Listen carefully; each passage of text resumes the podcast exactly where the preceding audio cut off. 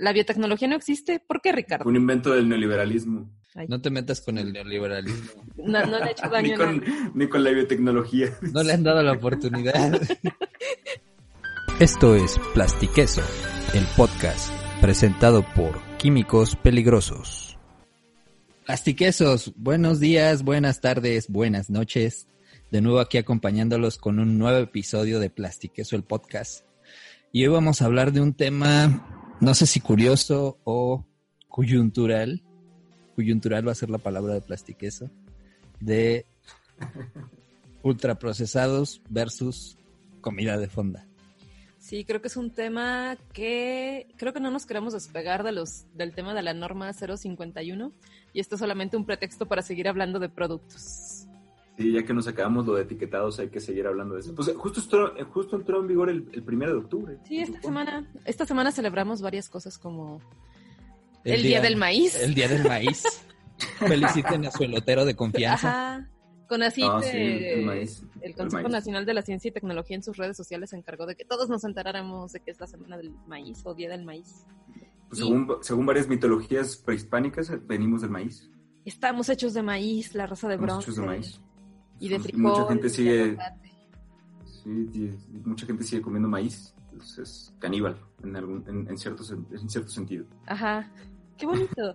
De hecho, el pozole en su origen estaba hecho así de maíz cacahuacintle, muy, muy nutritivo, muy sabroso, pero la carne del pozole original estaba hecha de los enemigos vencidos.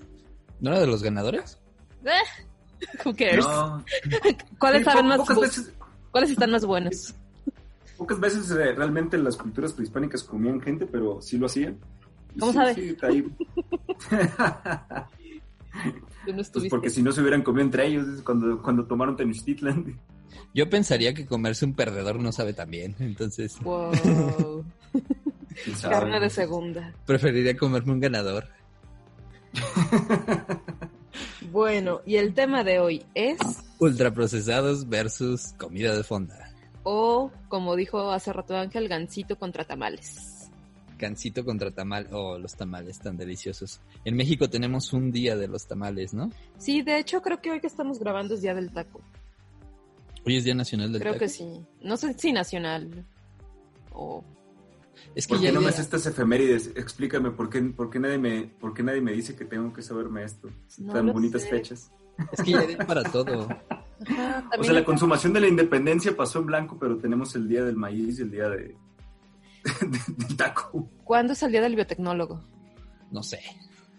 Ah, sí. La también biotecnología esta no semana- ¿La biotecnología no existe? ¿Por qué, Ricardo? Un invento del neoliberalismo. Ay, No te metas con el neoliberalismo. no, no le he hecho daño Ni con, ni con la biotecnología. No le han dado la oportunidad. No ha explotado todo su potencial. Mira, a mí el único neo que me gusta está en Matrix y es, Oh, sí, Keanu Reeves. es- son buenos neos. Seguro que bueno, volviendo al tema. Seguro que Nito Reeves come ultraprocesados, ¿no? Claro que como ultraprocesados, yo espero. Me caería mal si no lo hiciera. ¿Qué son los ¿Crees que sí? ¿Cómo te- ultraprocesados? ¿Mande? Los ultraprocesados. Los ultraprocesados son. Está este sistema de clasificación que seguramente ya nuestros escuchas han escuchado, que se llama el sistema de clasificación NOVA, el cual clasifica los alimentos y los distinto- distintos tipos de alimentación según la naturaleza, finalidad y grado de procesamiento industrial, en lugar de clasificarlos en términos de nutrientes y tipos de alimentos.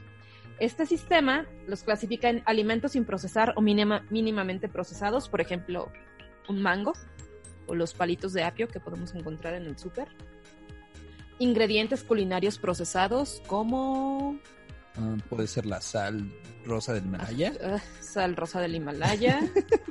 Los eh, baby al- carrots entrarían entre mínimamente procesados, eh, las, ajá, las que ya vienen prácticamente para consumirse en su bolsa de que tipo son mínimamente procesados. Serían como la pimienta, la sal, todo lo que no tiene que... Todos esos, ajá.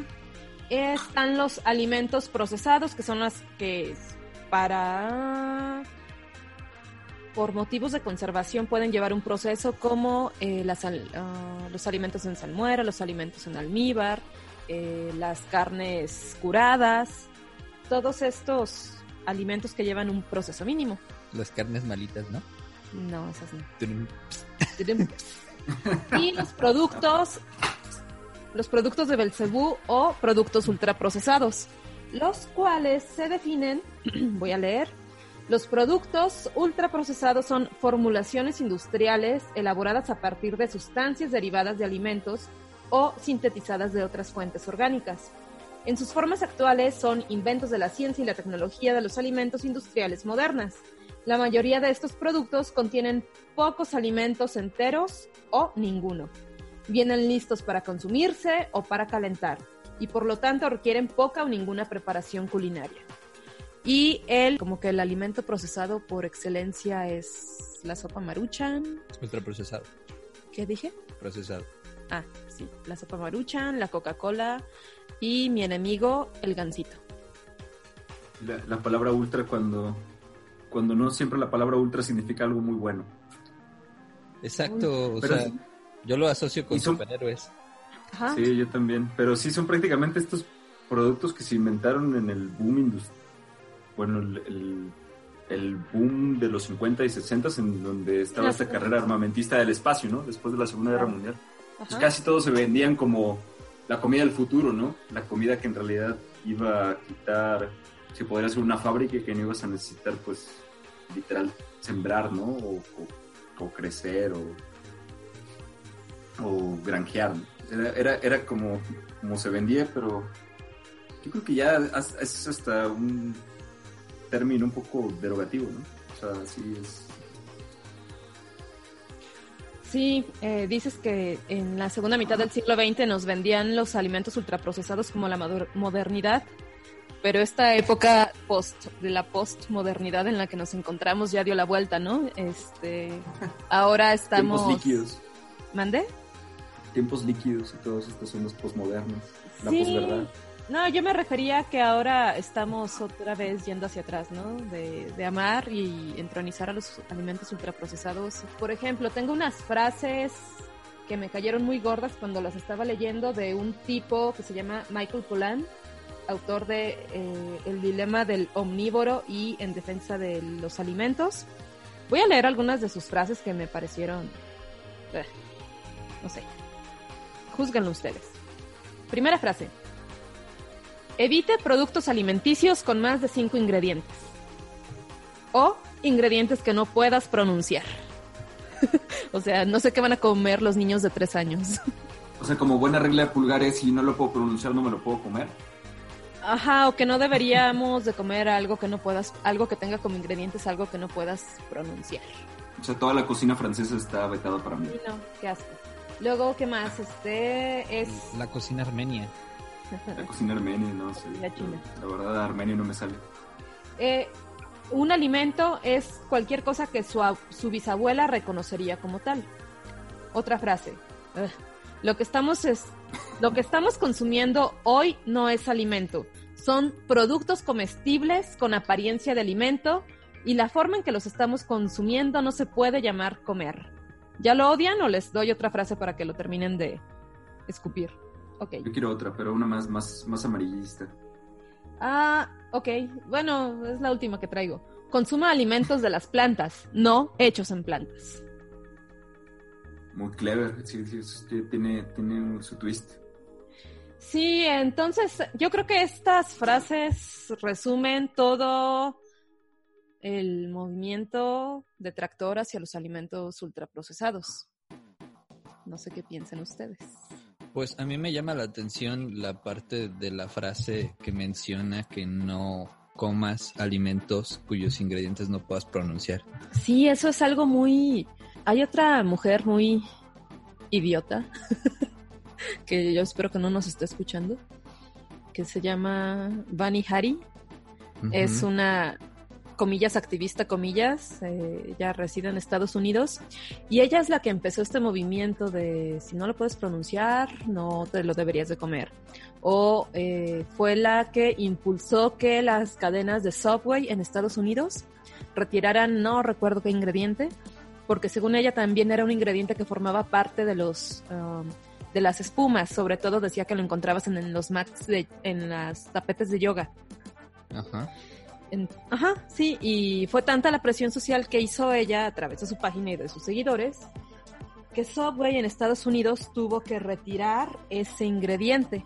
No recuerdo qué ingrediente era, o sea, sí es un es como un subproducto volátil que sí causa daños al organismo, pero cuando estás expuesto a él en grandes cantidades o cuando estás expuesto a él este mm, por vía respiratoria, cuando lo inhalas, quiero decir.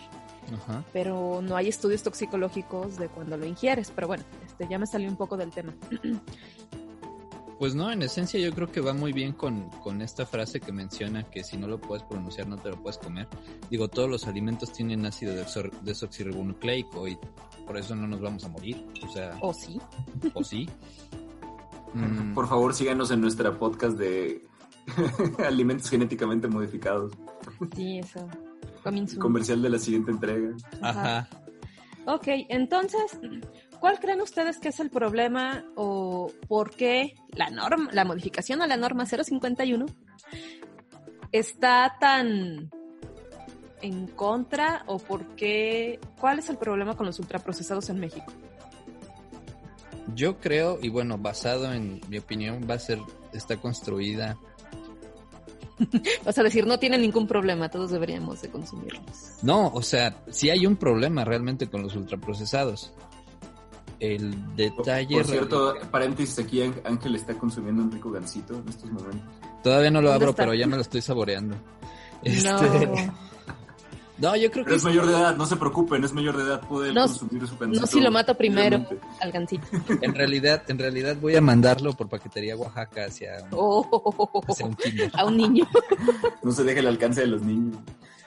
No, yo creo que sí hay un problema de fondo con los ultraprocesados por la cuestión de la, el exceso de calorías, el exceso de grasas, el exceso de sodio, el exceso de azúcares que tiene y pues de acuerdo a lo que yo he leído y los estudios que se han hecho sobre este tipo de, de alimentos, están asociados siempre con patologías, con el desarrollo de patologías. Ahora bien, el hecho es que estos estudios no son tan concluyentes no son tan, pues podría decir que lo suficientemente profundos. Eso no quiere decir que sean que no sean válidos y que todos podemos comer ultraprocesados a diestra y siniestra. Y creo que, por ejemplo, esto de hablar de que los aditivos que no puedes pronunciar no te los puedes comer es una idea errónea. O sea, no. Realmente, como decía Rick en, el, en un podcast, los fabricantes de alimentos no, no elaboran algo que te vaya a hacer daño. Sí, yo creo que, y justo es este, es este mismo mensaje de que pensamos tal vez que se esté satanizando la industria de alimentos, lo que, lo que varios consorcios, por ejemplo, de las panificadoras mexicanas, están argumentando acerca de la norma O51, ¿no? La modificación de esta 051. norma. 051, perdón. Porque al, a pesar de que la norma, las nuevas, las nuevas regulaciones de la norma no afectarían directamente a la industria de la panificadora, por ejemplo, a la panadería en nuestra esquina. Sí, el que los productos que se venden procesados de nuestras marcas nacionales y nacionales como Bimbo, Marinela, bueno, Bimbo y parte de Marinela, pero sí, sí, sí. Casi todos, casi todos son productos panificados, o sea, casi todos son panes, panes, donas, galletas la industria de la panificación, las panaderías de la esquina sí argumentan que se estaría satanizando también su producto, aunque estos no lleven etiquetas. En particular yo creo que, o sea, entiendo también el punto de Ángel y, yo creo que el consumir ultraprocesados pues es una decisión que debe pasar por conciencia, ¿no? O sea, no tampoco podemos decir que a pesar de que no hay estudios concluyentes en varios en el consumo de, de varios de estos alimentos asociándolos a patologías. Sí hay algunos en los que sí, por ejemplo, el consumo de bebidas energizantes, ¿no? El consumo de bebidas altamente calóricas.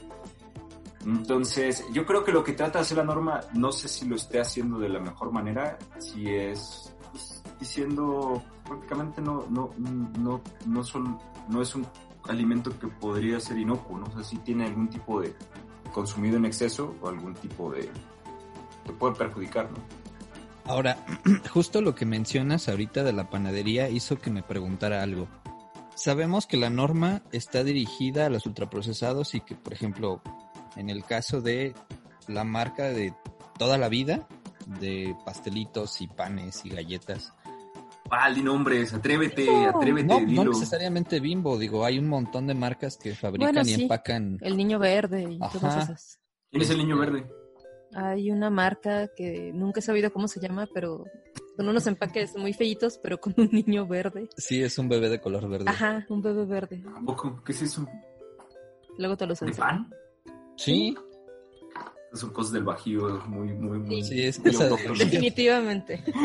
pero el punto es, imaginemos, la norma obliga a estos productores a etiquetar los productos, pero suponiendo yo consumidor digo, bueno, esto, es- esto tiene exceso de calorías, exceso de grasas, exceso de sodio, entonces mejor me voy y me compro una concha a la panadería o un biscuit o un este o una dona.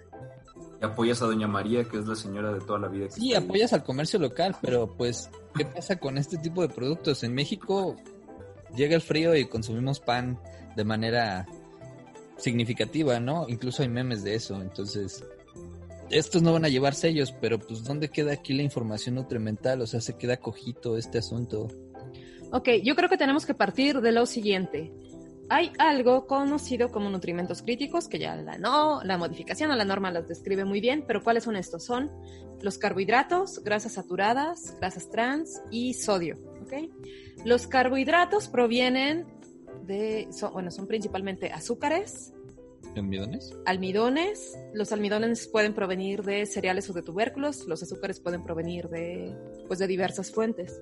Las grasas saturadas, estas son grasas, pueden ser de origen animal o vegetal, que estas contribuyen a al desarrollo de enfermedades cardiovasculares. Y están las grasas trans, que estas son grasas vegetales que se someten a altas temperaturas, modifican su estructura y se convierten en algo que tiene mucho potencial inflamatorio. Entonces todo esto en conjunto da origen a algo que se conoce como la dieta inflamatoria.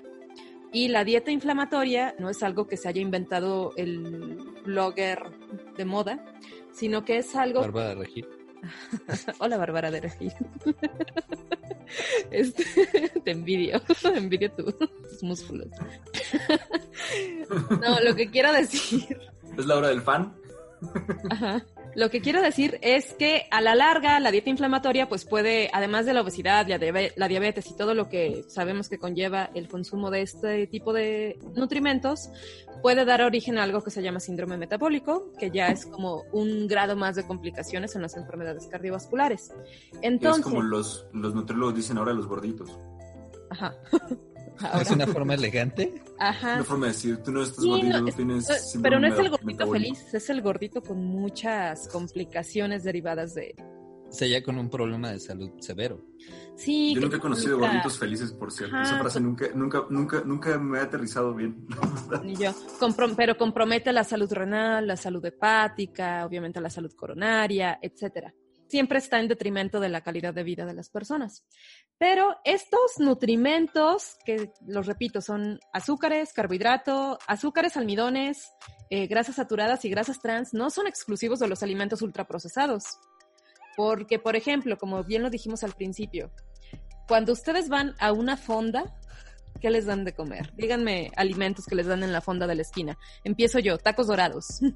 A los de Ay, pollo, no, qué favoritos. ¿Qué Unas más les dan? ¿Con qué? Ajá, chilaquiles. Ajá. Sopita de pasta, Hay una Tu- guerra entre milanesa. y rojos. una guerra, ajá. Milanesa. Milanesa, empanizada. Ok, qué bueno. Si se fijan Qué bueno todos que nos antojó así. Qué bueno que gracias, Ricardo.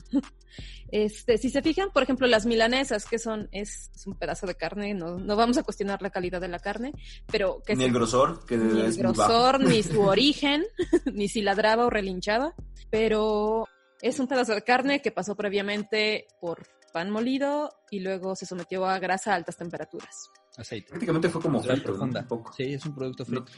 Igual los tacos dorados, eh, las enchiladas entomatadas, si se fijan, todos esos tienen en común que están hechos de tortilla, que también es, pues que a su vez están hechas de almidón.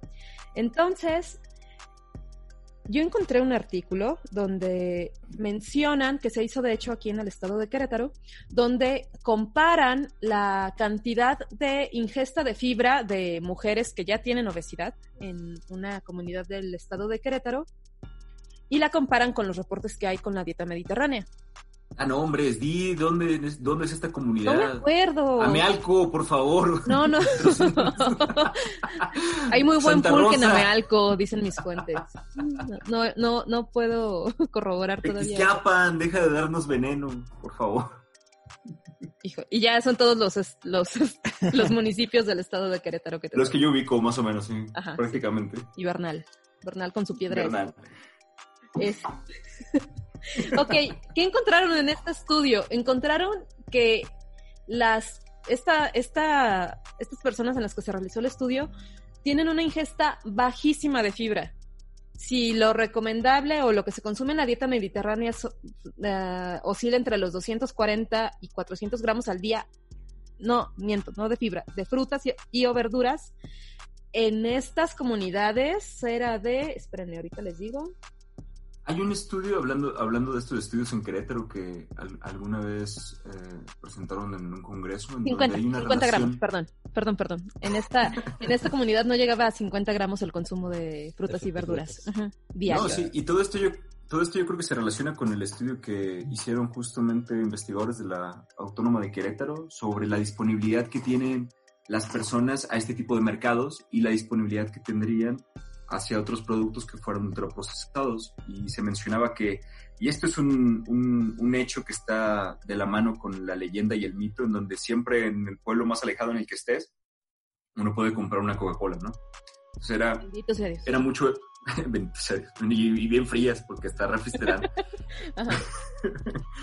pero sí sí en estos productos se oferta más el- los ultraprocesados porque son tienen una vida de anaquel más larga son fáciles de transportar son más baratos.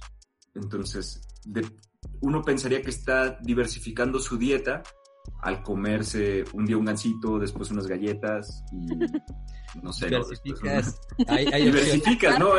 Un día comes piensas que sí, ¿no? Día siguiente Porque lo mismo te podría decir, bueno, es más sano si te compras pues, medio kilo de, de frijoles y te los preparas y te los vas llevando en tu tacate diario, ¿no? Pero no se, no se siente esa diversifi- diversificación del alimento, ¿no? Como si lo podrías tener con tanto snack, con tantas, tantas productos ultraprocesados.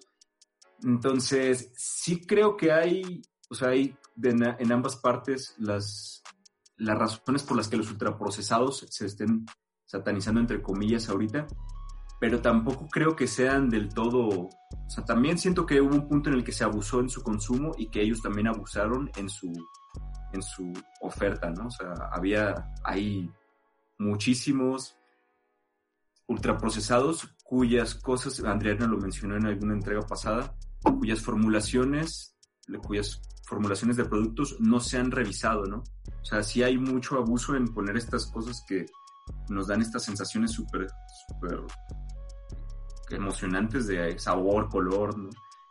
Y donde en realidad no están aportando ni siquiera la cantidad mínima de fibra que debería tener un alimento más o menos decente, ¿no? En otro lado hay ultraprocesados que a lo mejor contengan más fibra o menos azúcares y que estén igual de sabrosos. Esto, esto yo creo que entonces implica un esfuerzo importante por parte de la industria para un rediseño de sus productos, ¿no?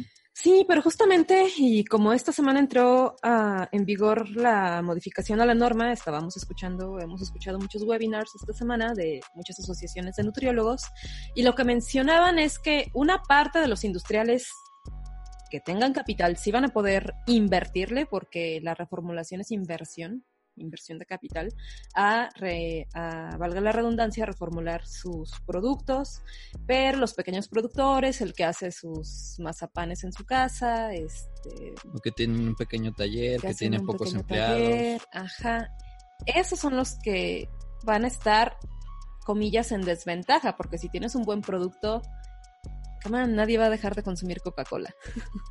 Yo creo que esto es importante señalarlo porque de algún modo, pues, a- ahí como aplica el meme de el rico humillando al pobre.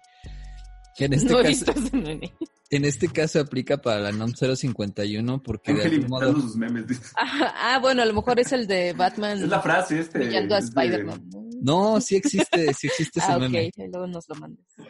Este, pero a lo que quiero llegar es que, pues, hay grandes compañías que tienen suficiente capital, que tienen áreas de investigación y desarrollo que van a trabajar en crear productos que van a, van a estar libres de sellos. Y eso lo vamos a ver. Pero va a haber compañías que de algún modo pues no tienen el capital suficiente para trabajar o generar productos libres de sellos. Ahora bien, pues digo, llevamos que unos días, y acaso menos de una semana con la norma ya implementada. Y por lo que leí, va a tener un monitoreo por parte del gobierno con respecto a la eficiencia de la norma. Ah, no sé qué tan eficiente vaya a ser, pero pues a ver qué nos arrojan los datos con respecto al consumo y también cómo se comporta la industria. Porque como bien mencionas, va a haber productos que desafortunadamente pues los no los podemos o no los queremos dejar de consumir. Digo, los refrescos ya tienen un impuesto especial y han subido de precio de manera significativa y su consumo no ha mermado, entonces a ver cómo funciona esta parte del etiquetado. Yo la verdad es que sí estoy escéptico con respecto a esto, pero pues vamos a esperar. ¿Ven cómo siempre hallamos la manera de terminar hablando de etiquetado? Sí, sí, este es el inception que tenemos sobre hablar de etiquetado. Yo que es, es justo siguiendo con lo que decías Ángel, es una curva en la que yo creo que el no va a perder el gran productor ni tampoco el productor que está fuera de la legislación como las, las papas fritas que nos venden de manera pues, de estas personas que sí claro. que el carrito son Sí, o sea, estos que, no están reguladas de ninguna manera, ¿no? Ni ante Hacienda, ni menos ante la Secretaría de Salud, ¿no? Pero sí hay un punto medio en donde el pequeño productor que sí está de alguna manera regulado, que sí paga impuestos, que sí tiene sus formulaciones, tiene su, su alimento procesado y que sí está etiquetado, no podría invertir en estas fórmulas, ¿no? Entonces va a haber, justo te das cuenta porque los, los productos que ya tienen el etiquetado ahorita son de estas grandes compañías y ninguna de estas grandes compañías en realidad se va a quejar, ¿no? Porque ellos saben que va a haber pues una muerte de otros productos que son su competencia, ¿no? Debido a que pues ya no podrán invertir en todo este rediseño de productos. Justo varios de estos productos pues ya no es como, no, se inventó el hilo negro como mencionábamos en, en podcasts pasados. O sea, hay diferentes regulaciones en otros países similares a este, donde ya también se pues hay productos que tuvieron que rediseñarse, o sea, Bimbo, Coca-Cola, ya, ya le pasó esto en, Sudamérica, en Europa, entonces ya tiene productos que solamente van a, pues ahora empezar a plantar aquí en este mercado, ¿no?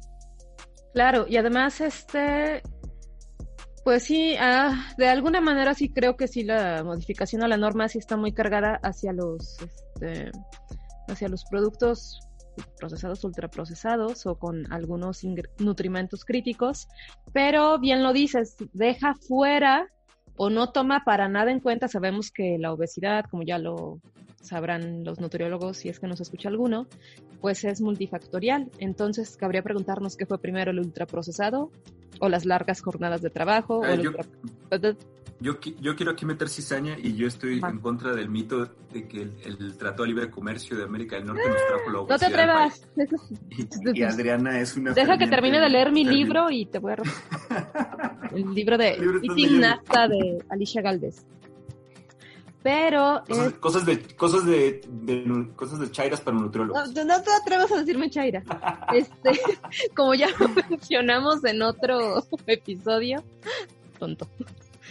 Como lo mencionamos en otro episodio, también parte de la dieta del mexicano está compuesta en parte importante del consumo de arroz, de pan dulce, de pasta, tortillas y de repente de tamales. Esto quiere decir que no solo el almidón o los nutrimentos críticos no son eh, exclusivos de los alimentos ultraprocesados. Ahí me gustaría intervenir y preguntarles, yéndonos a la parte de comida de fonda, si es que podríamos considerar esto comida de fonda, el arroz, el pan dulce, las pastas, las tortillas, los tamales. Sí, pues hay fonditas donde te dan de entrada tu sopita de pasta y te dan papas con chorizo, con arroz y tortillas. O sea, dime que... las buenas fondas. y por cinco pesitos más te ponen un huevo arriba del arroz. Eso estaría bien. Eso y es de, Y de este... Y de postre arrocito con leche, pero perdón, te interrumpí. ¿Decías? No, hay... ¿Qué, ¿Qué, pasa entonces con, con esta parte importante de la dieta? Digo, si esto forma una parte importante de las calorías que consumimos en el día a día del adulto promedio no, no va a tener sellos. Entonces, ¿qué estrategias tomaría el gobierno, las autoridades para tratar de informarnos de, pues mira, reduce el consumo de arroz, trata de meter un poco más de vegetales, o sea, cómo jugar con esta parte, cómo regularlo, porque siento que es como si dijeras, ay, pues vamos a pegar, o sea, entiendo y creo que la, la medida va con una buena intención que es tratar de disminuir el consumo de los ultraprocesados, pero de algún modo le está pegando a un tercio del problema, a un quinto del problema. Entonces eso es lo que a mí me preocupa. De algún modo se ha querido vender como que es la solución a un problema, cuando en realidad yo creo que es una de las muchas decisiones que se tienen que tomar e implementar para poder más o menos empezar a resolver el problema. La NOM O51 son especificaciones generales para el etiquetado de alimentos y bebidas no alcohólicas preenvasadas. Los que llevan etiquetado son pues, los que son ultraprocesados casi todos, no todos los preenvasados son ultraprocesados, no todos los ultraprocesados son altamente calóricos, ni contienen exceso de, azúcares, sodio, lo que ya mencionamos. Pero sí muchos de los productos preenvasados lo son. Uno podría pensar que las modificaciones a la norma son para cualquier producto que sea altamente calórico cuando no lo es así. Entonces, yo creo que en esencia solamente puedes, bueno, no creo yo, ¿no? Lo más lógico. Lo, lo que únicamente que puedes regular es lo regulable. No puedes tú estar metiendo modificaciones a normas que no se pueden realmente aplicar, ¿no? Tristemente los que están bajo la sombrilla de lo regulable son las personas que están pagando impuestos y son los grandes productores, son los productores que están desde los pequeños, medianos hasta grandes, ¿no? Entonces, pues es la única regla que se, es la única norma que se puede modificar en donde sí haya algún tipo de impacto, ¿no? Lo otro sí debe estar acompañado, como menciona Ángel, pues en campañas de educación, ¿no? Escolares, no sé, publicitarias. Hay muchas cosas que se tendrían que modificar también, además de solamente una pequeña normita que nada más tiene que ver con alimentos preenvasados, porque esto tiene que ver con que uno no va a las fondas y uno no va a las fondas y ve este tipo de logos, ¿no? O de señalamientos en donde dice usted puede estar, está en un establecimiento donde se sirven alimentos altamente calóricos, ¿no? Entonces, eso es otra norma que tendría que ver con los establecimientos que sirven alimentos en general. Hasta ahorita no hay, bueno, no sí, sí existe la norma, pero no hay especificaciones contra qué tan calórico puede ser un alimento, ¿no? Imagínate, si no las pastelerías serían así como... Creo que sí hay Ah, no sé si es la FDA que sí, no, ah, no sé si es mandatorio o es voluntario, pero en algunas cadenas sí, sí les exige que muestren el contenido nutrimental de algunos de sus platillos. Como en el caso de cadenas de hamburguesas, donde se muestra contenido de calorías y toda esta parte. Todo eso. Sí, sí, sí, pero de eso a tener sellos. No, digo. Como un meme que pusimos en Instagram que era como un paquetito de tacos con sellos. Ajá. O sea, imagínense, volvámonos locos y pensemos en lo que tendría que hacer el, el, taquero de, nuestra confianza o el panadero de confianza para hacer análisis nutrimentales de todos sus productos y cómo va a variar entre panadería, porque pues el, el pan dulce mexicano no sé si sea... Sí, nadie cuestiona las conchas y a las orejas y a qué sé yo. El pan de muerto. El pan de muerto. No te metas con el pan de muerto. El bello pan de muerto. Con la rosca de reyes. Sí, vaya, pues tampoco se trata de... Pan de muerto patrocina, Pan de muerto. sí, justo es esto y yo creo que la norma nos ha hecho reflexionar sobre lo que, lo que es realmente la regulación y cómo al ambulante no se le exige, ¿no? Al ambulante no se le exigen muchas cosas, o sea, el ambulante tampoco está pagando impuestos, entonces, tal vez lo que nos despierta es estas ganas de pues que todo se aplique parejo, ¿no? Lo cual también en cierta medida es lo legal, ¿no? Lo que sería, aquí estoy haciendo comillas, justo, ¿no? O sea, también el ambulante también tiene desventajas que no tendrían las grandes empresas, ¿no? Entonces, cuando los productores salen y dicen y hacen todo este tipo de declaraciones de, bueno, pero es que al ambulante no se le está pidiendo, eh, al que hace los, los churros en la esquina no se le están pidiendo los sellos y él no tiene que invertir en los... Pues sí, tampoco el ambulante gana lo que tú como empresa transnacional ganas, ¿no? Entonces también se me hace una, una forma absurda en la que se quiere desviar la, la atención, que no se ha logrado, tanto no se ha logrado que llevamos, la- el podcast se llama la- este tipo de productos contra los gancitos y prácticamente seguimos hablando solamente de los grandes productores y las formulaciones de ultraprocesados que tienen. Ok, entonces, ¿qué harían ustedes para ya no, ah, sin decir la educación, sin decir hay que educar a la población, no, sin decir hay que educar desde la infancia? ¿Cómo le harían ustedes para que en general la población redujese el consumo de estos nutrimentos críticos? ¿no? Vengan de ultraprocesados o de comida de fonda. Dígase para hacer que disminuyan su consumo de azúcar, su consumo de almidones, su consumo de grasas trans y su consumo de grasas saturadas y de sodio.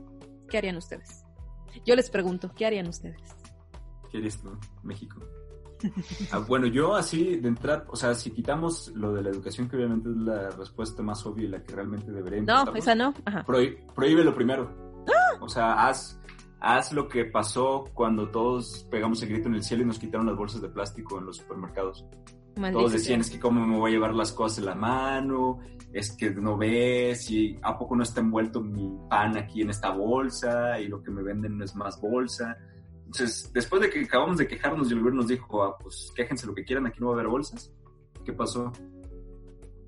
Pues, Dejamos de pedir bolsas en los mercados y llevamos nuestras propias bolsas, ¿no? Y de alguna manera encuentras bolsas biodegradables para tirar tu basura. Y hay gente que todavía igual te sigue dando las bolsas, ¿no?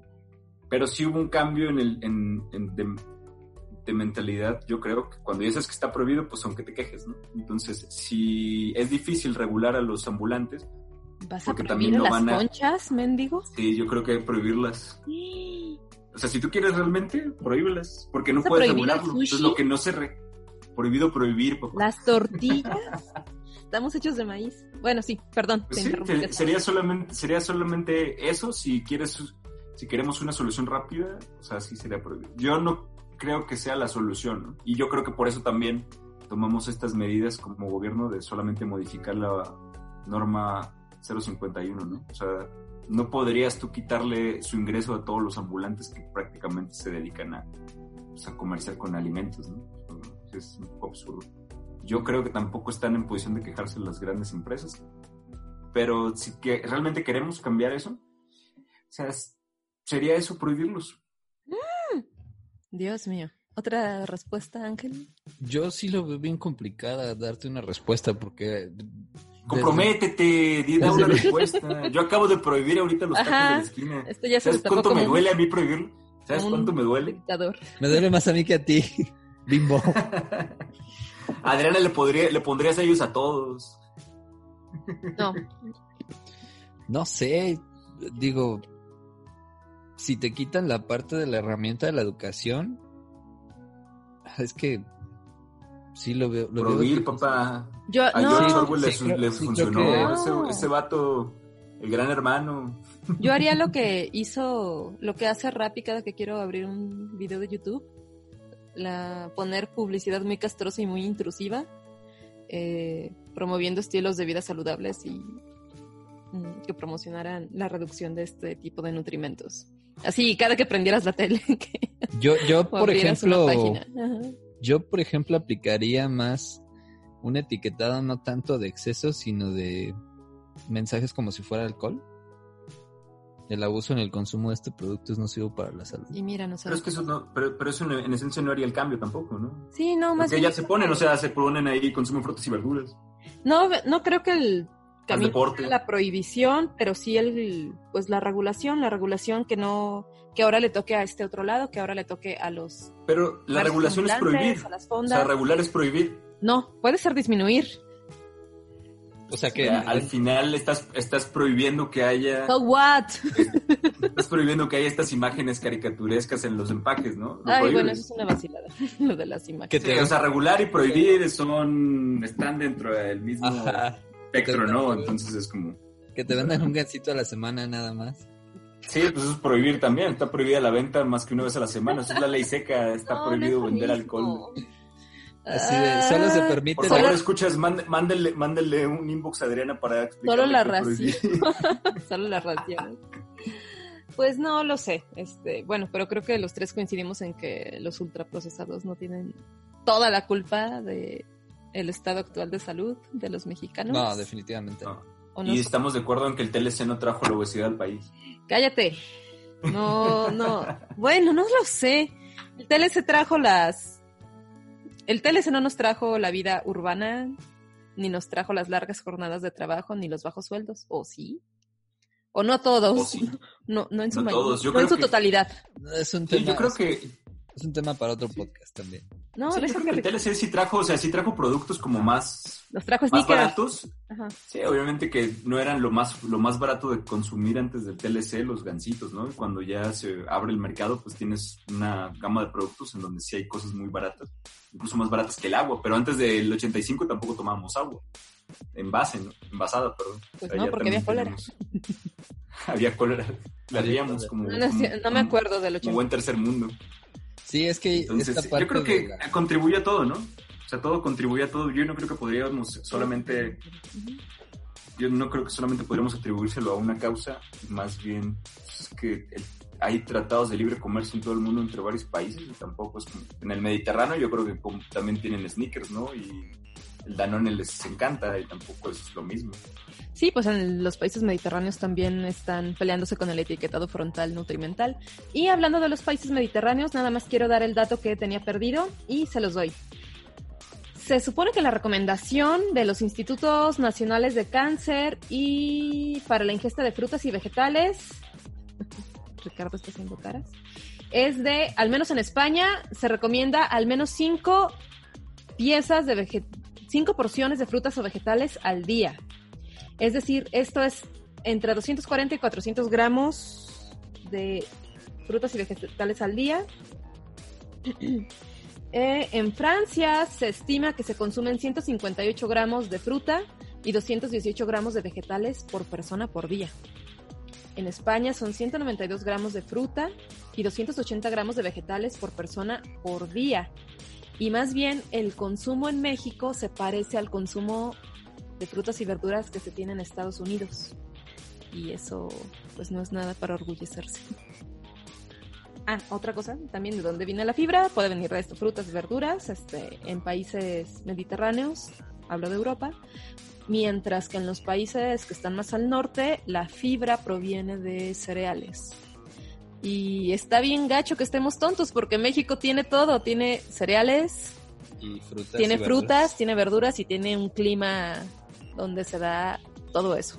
Muy diverso, ¿no? Ajá, entonces, todo mal con nosotros. Nos consumimos mucho, consumimos mucho maíz, nos gusta freír. Y rellenarlo, Cambiar, el maíz es muy dúctil claro. y maleable. y maleable. Y no, bueno, no. Pero nos creo gustan mucho las verduras y los, nos gusta también el, el- el tomate en nuestras entomatadas. El jitomate. El jitomate sí, sí. envolviendo tortillas. Sí, bueno, entonces, este, pues no sé, Los frijoles refritos nos gustan mucho también. los frijoles llenos de grasa. con su trans. manteca de cerdo.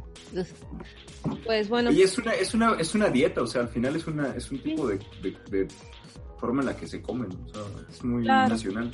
Y tampoco vamos a idealizar que los mexicanos estamos hechos de maíz, nopal. Pues justo el pozole, yo no creo que el, el- la, la orden de pozole sea muy balanceada. Pues supuestamente el IMSS había sacado que el pozole, bueno, no sé si el IMSS exactamente o qué secretaría había mencionado que el pozole es un alimento muy balanceado. Bueno, depende. Creo que tiene, rest- tiene ciertas restricciones para que sea balanceado, evidentemente, la forma de la preparación. Tal vez el de pollo, La Ajá. cantidad de... tal vez. La cantidad De de, grano, la ajá. cantidad de, de la pieza de pollo que utilices. eh, Lleva grasa Lleva grasa. el pozole. Ay, sí, delicioso. Pues- Eso pozole patrocínanos. Sí, por Pozzucali, ya no sé si existe. Pero bueno, creo que este tema es largo y extenso. Todavía hay jueves de pozole en Pozolcali, por cierto. ¿Ya no existe? Sí, todavía, todavía. Ah, qué bien. No, imagínate, Toño, se quita eso y ya. Casa de Toño. Ah, Por casa de- favor, patrocínanos. Hablando de, hablando de fondas baratas y ricas, vayan a casa de Toño. Vamos. Pues vamos. Este, por lo pronto, ahí dejamos la idea. Ultraprocesados versus comida de fonda. Prometemos ya no hablar de la norma oficial mexicana. Eh, para el próximo capítulo le paramos esto de la norma porque ya fue suficiente y da, da para mucho, desafortunadamente, pero pues también hay que hablar de otras cosas. Entonces, Ajá, desgraciadamente. Le agradezco mucho a Adriana que me acompañó. Bye. Y a Ricardo. Muchas gracias, Ricardo. Esto fue Plastiqueso Podcast. No olvides seguirnos en Instagram, Facebook y Twitter como Plastiqueso. Adiós.